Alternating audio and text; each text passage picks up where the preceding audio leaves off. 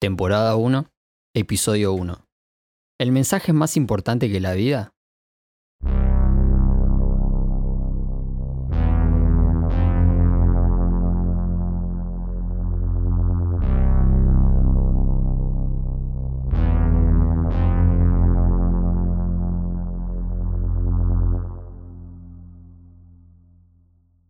Buenas, ¿qué tal? Qué loco, ¿no? Esto de poder hablar frente a un micrófono, hablarte a vos, que quizás, o lo más probable es que no te conozca.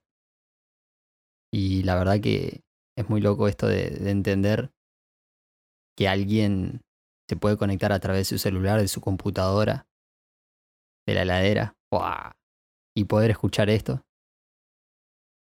En estos días me pasó, como no me pasaba hace mucho tiempo, de poder estar acostado en mi cama y ponerme a pensar algunas cosas.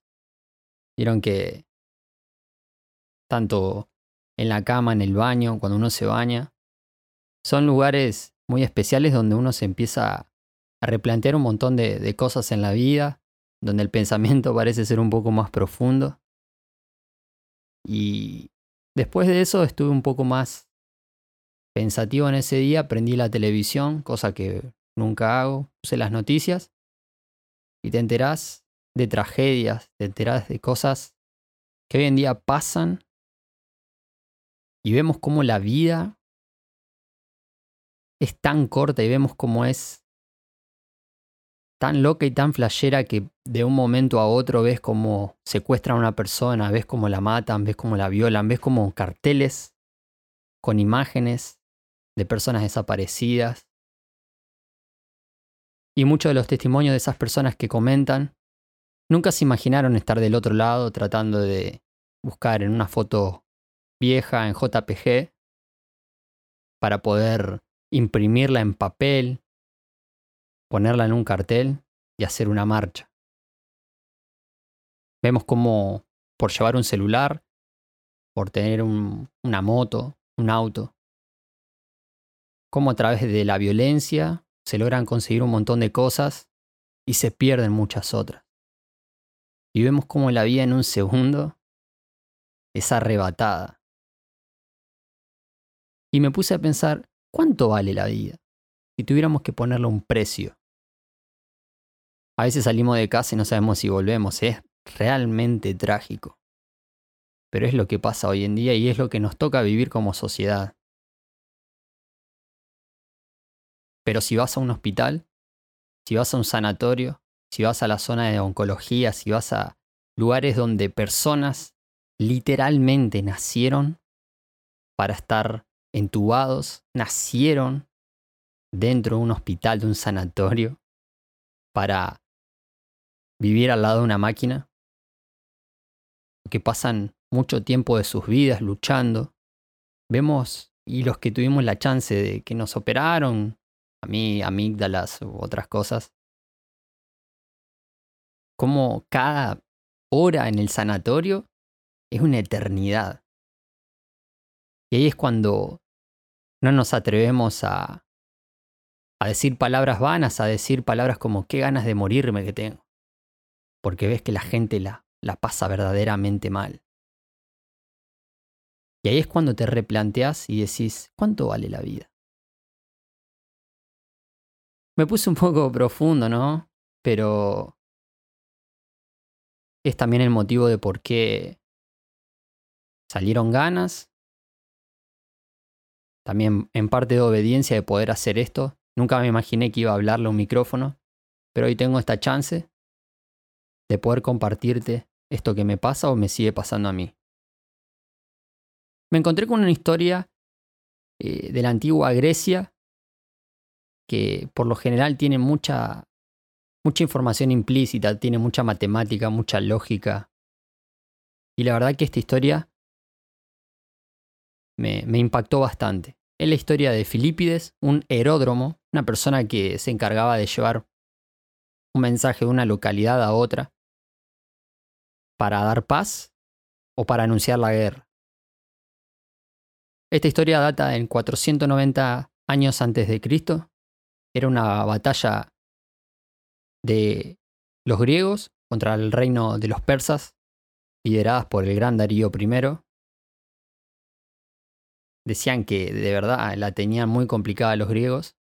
Entonces, Filipides le llevó dos días correr desde Atenas hasta Esparta para poder pedir ayuda. Dice que fueron 250 kilómetros, una bocha. Tanto ida como de vuelta. Cuando vuelve Filipides con toda esta ayuda, se pone a la carga a pelear la batalla contra los persas. Dicen que alrededor de 10.000 o 12.000 luchadores eran los griegos y se prevé que 40.000 persas eran alrededor el ejército imperial que tenían ellos. Pero la verdad que los griegos estaban muy capacitados en cuanto a su velocidad, en cuanto a su forma física, así no los persas. Después de, una dura batalla, los griegos logran tomar eh, el terreno donde ellos estaban defendiendo y los persas logran ser retirados y abatidos. Y los griegos comienzan con todo su festejo, comienzan a, a gritar estos gritos de júbilo, golpearse en el pecho. Si bien habían muerto muchos, hubieron muchos que lograron sobrevivir. Pero he aquí el problema, que la batalla se estaba haciendo en Maratón. Maratón era una localidad que estaba a 40 kilómetros alrededor de Atenas.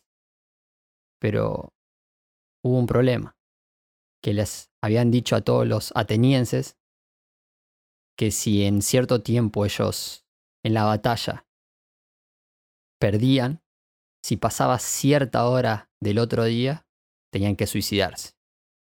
Y te preguntarás por qué tenían que suicidarse, por qué tenían que matarse. El reinado de los persas en ese momento era muy gigante.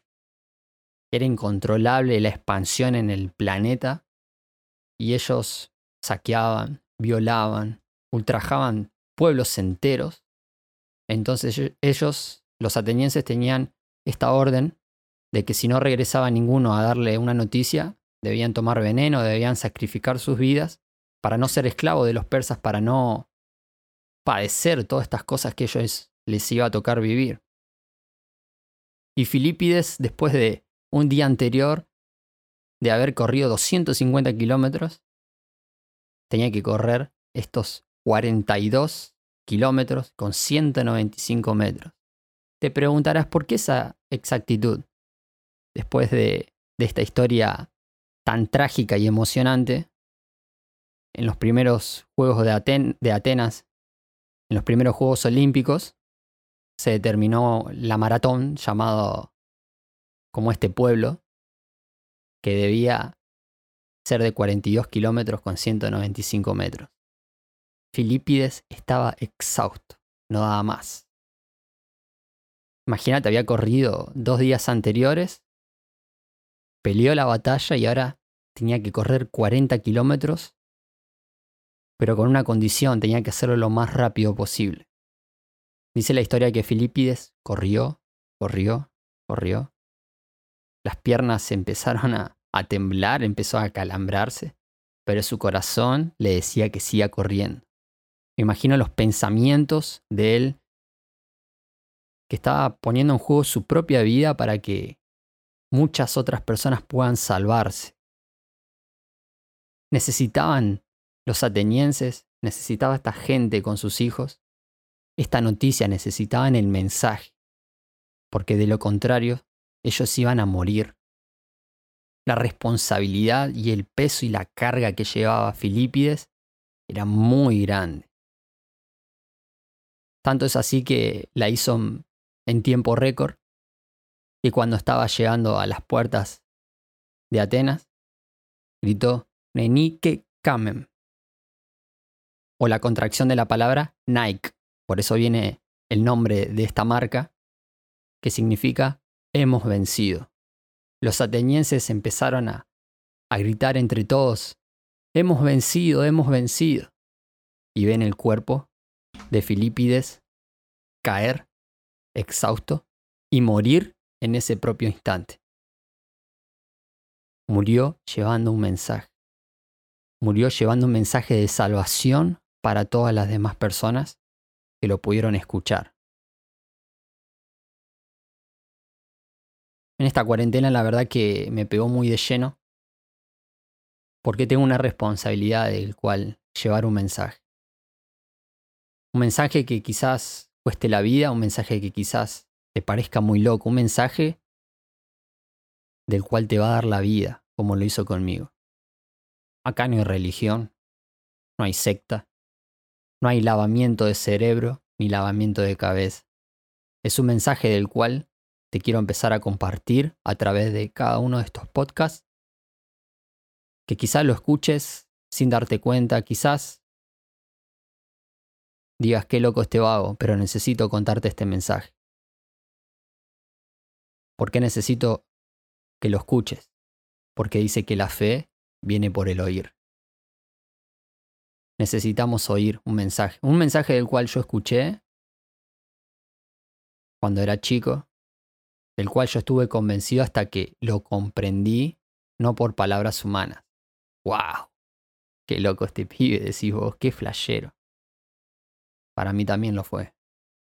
Por eso hoy no soy Filipides, pero sí vengo a contarte lo que me pasa, lo que me pasó y lo que me sigue pasando. Como hay un mensaje del cual te podés salvar. Si entendés y si comprendés que hay ciertas cosas que hay que dejar y hay ciertas otras cosas que hay que aceptar. Cuán hermosos son los pies de los que anuncian la paz de los que anuncian las buenas nuevas.